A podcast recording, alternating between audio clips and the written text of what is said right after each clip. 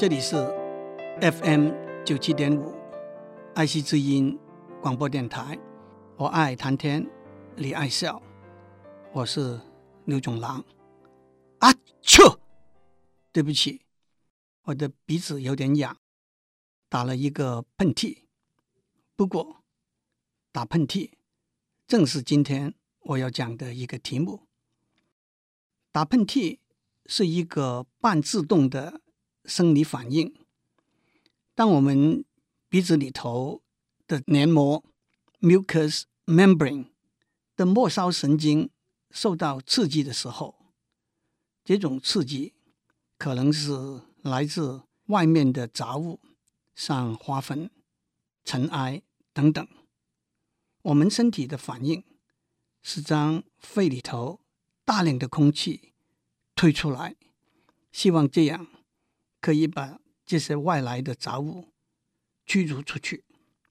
但是，当伤风引起鼻子黏膜肿胀、强烈的味道、突然的温度下降，甚至突然的亮光，都可能把鼻子的末梢神经误导，以为有外来的杂物在鼻子里头。要通过打喷嚏的动作来排除它们。打喷嚏的空气速度可以高到每小时一百五十公里。喷在空气里头的唾液有两千到五千颗，这些唾液里头的细菌就可能会传染疾病，也就是伤风、感冒、SARS 等疾病传染的方式。多数的人打喷嚏的时候，眼睛会闭起来。一个解释是避免泪腺导管和微血管受伤。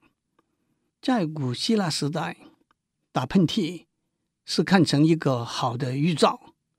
一个解释是因为打喷嚏不是一个人可以自己主动引发的，所以这被看成一个上帝带来的。好兆头，在中国和印度，许多人都相信打喷嚏是因为别人在想你。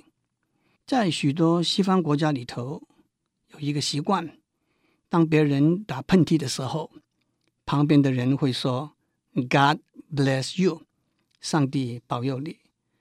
这个习惯有不同的解析，也说出了古代的人把打喷嚏。看成怎么一回事？一个解释是打喷嚏会把一个人的灵魂从身体里头逼出来，所以说上帝保佑你，就是不让魔鬼把你的灵魂带走。另外一个正好相反的解释是打喷嚏是要把身体里头邪恶的魔鬼赶出来，所以说上帝保佑你，就是不让邪恶的魔鬼。回到你的身体里头去。另外一个解释是，打喷嚏的时候，一个人的心会停止跳动，其实是不会。所以说，上帝保佑你，就是让你的心跳恢复正常。另外一个解释是，打喷嚏的时候，表示一个人身体不好，快要死了。说上帝保佑你，就是说。早登极乐吧。其实，在现代的社会，当别人打喷嚏的时候，你也不知道怎样反应是最恰当的。God bless you，就变成一句蛮恰当的口头禅了。在德国，当别人打喷嚏的时候，旁边的人会说 “Gesundheit”，那就是 “Good health to you”。身体健康的意思。打喷嚏的声音是啊啾。打喷嚏这个词，英文是 sneeze，s n e e z e。不过在许多不同的语言里头，打喷嚏这个词的发音跟啊啾很接近。例如，打喷嚏在阿拉伯文里头是 acha，。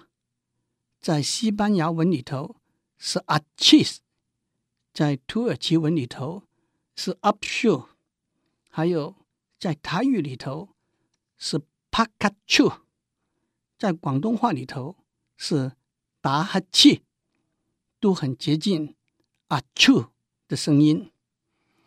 在文字学里头，如果一个动作产生一个声音，而描述这个动作的词的发音正是这个声音的话，那就叫做拟声词 （onomatopoeia）。后裔啊中文打喷嚏，英文 sneeze 都跟打喷嚏的声音啊啾不接近，但是就像上面说的。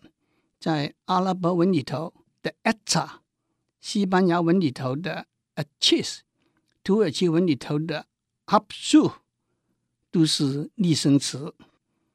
让我再举几个例子，在中文里头，“滴水”的“滴”字就是一个拟声字，因为滴水的声音就是“滴滴滴”。唉声叹气的“唉”字也是一个拟声字。因为叹气的声音就是“唉”，在英文里头，“bang”（b-a-n-g） 这个字就是一个例子。“bang” 是用力敲打的意思，例如开枪、打鼓，这个动作产生的声音就是 “bang”，所以 “b-a-n-g” 就是一个拟声字。“cuckoo”。C U C K O O 是杜鹃或者布谷鸟，它叫的声音也正是咔哭咔哭。讲完打喷嚏，让我讲打嗝。打嗝英文是 hiccup，H I C C U P，hiccup 又是一个拟声字的例子，因为打嗝的声音就像 hiccup。里头的 hic 一样，打嗝是人体横膈肌不自主的痉挛，让空气突然进到肺里头，引起喉咙肌肉的开合，而产生 hic 这个声音。吃东西、喝东西太快，冷和热的东西一起吃，大笑、喝酒过度。都会引起打嗝，但是因为打嗝不像打喷嚏，似乎没有生理上的好处，所以人类为什么打嗝，科学家还是没有完全的解释。近年来的一个解释是，打嗝是一些又有肺又有鳃的动物防止水进入肺的一种机制，所以打嗝。可能是动物从水生到陆生进化过程里头的残余现象。平常我们打嗝几分钟之后就会停止，不过按照 Guinness Book 的世界纪录，有一个美国人叫做 Charles Osborne，他从一九二二年到一九九零年连续打嗝。六十八年，快则每分钟四十次，慢则每分钟二十次，但是他还是过得蛮正常的生活。他有两位太太，八个小孩。当他在一九九零年打嗝停止之后，第二年就去世了。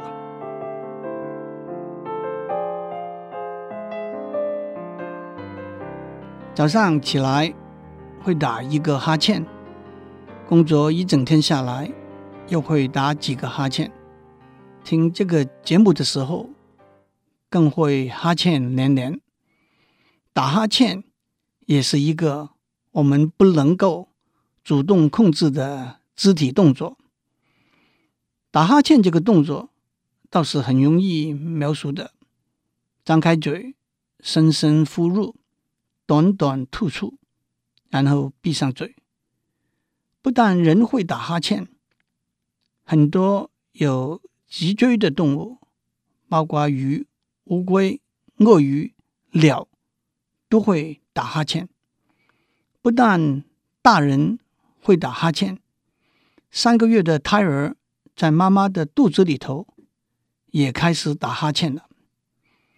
从生理医学的观点来看，什么是打哈欠的原因呢？到目前为止，科学界还是没有一个定论。多年以来的一个理论是我们身体里头二氧化碳过多，而氧气不足，所以我们会打哈欠，把更多的氧气带到肺里头。但是这个理论到目前还是没有很确实的证据。另外一个理论是打哈欠可以调整身体的温度。另外一个理论是打哈欠是由于身体里头某些化学成分的作用。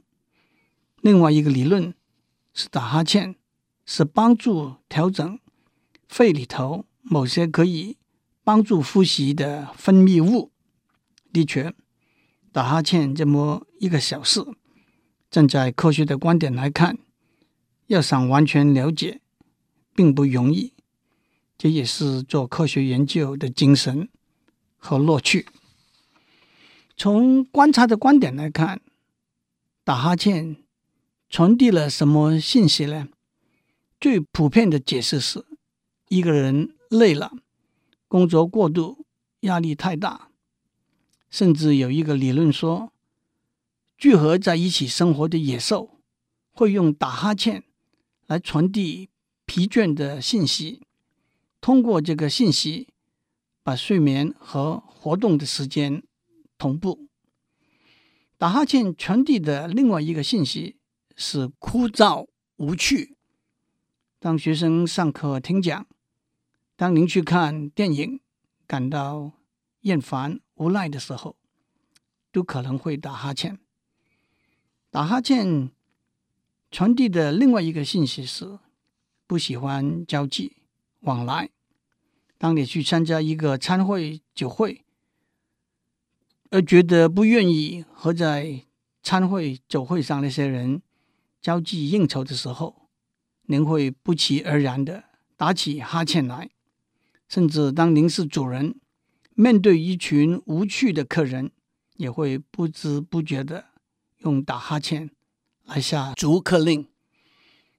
从社会学的观点来看，我们已经有相当多的证据，知道打哈欠是有传染性的。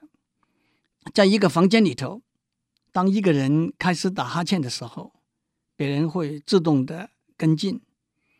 有一位心理学家还做了两个有趣的实验。一个实验是让两群学生，一群在看打哈欠的电影短片，一群在看笑的电影短片。结果是看打哈欠的短片那一群打哈欠比较多。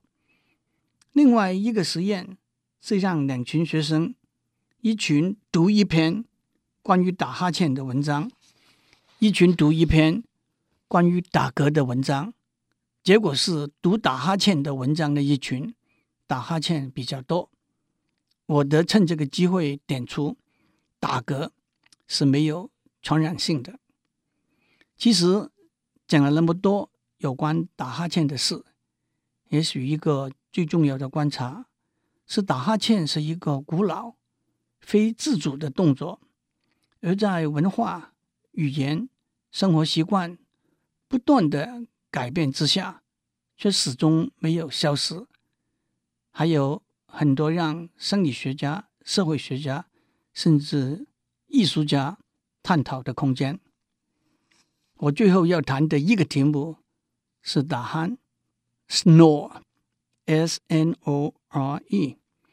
打鼾的生理原因是，当我们正常的呼吸通道受到障阻的时候，我们会张开口来呼吸，引起口腔后面的一块垂下的肉球震动而产生或大或小、或断或续的声音。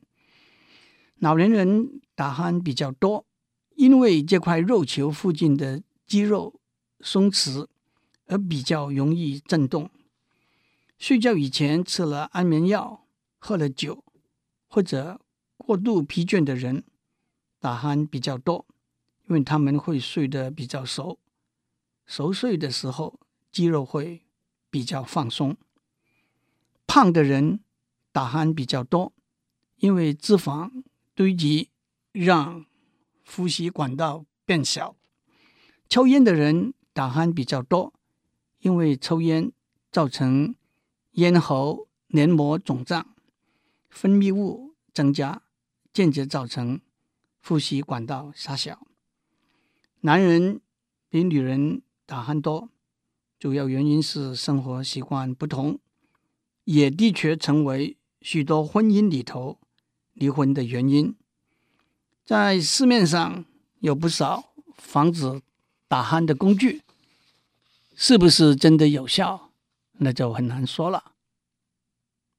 今天我们讲打喷嚏、打嗝、打哈欠、打鼾，或多或少也提到医学、心理学。社会科学，甚至进化学。至于文学呢，好像这些粗俗的题目很难融合在文字诗词里头。不过，让我举几个例子，在英文里头，to sneeze at 是轻视、看不起的意思。我们会说，this is Not something to sneeze at，这不是可以轻视的事情。在英文里头，hiccup 也代表小小的困难和挫折。我们会说，There is a hiccup in the production process，在制造过程中碰到一点小问题。在英文里头，It makes me yawn，让我打哈欠，那就是枯燥无趣的意思。苏东坡有一首词《临江仙》，描写他喝醉了酒回家，家里的仆人已经睡得鼾声大作，敲门不应的情形。让我念几句给大家听。夜饮东坡醉复醒，归来仿佛三更。苏东坡喝得醉醺醺，回家的时候已经是差不多三更的时分了。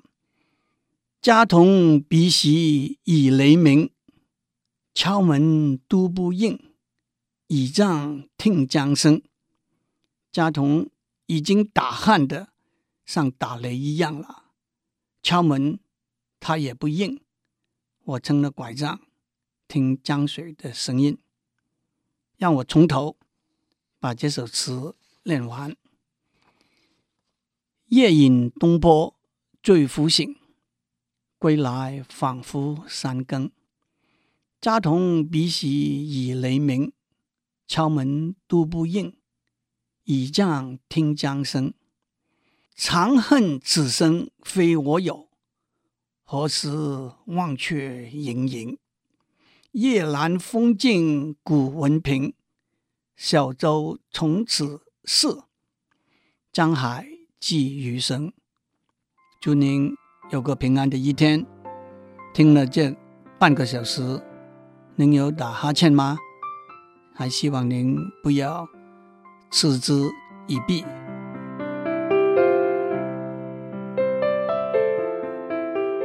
以上内容由台达电子文教基金会赞助播出。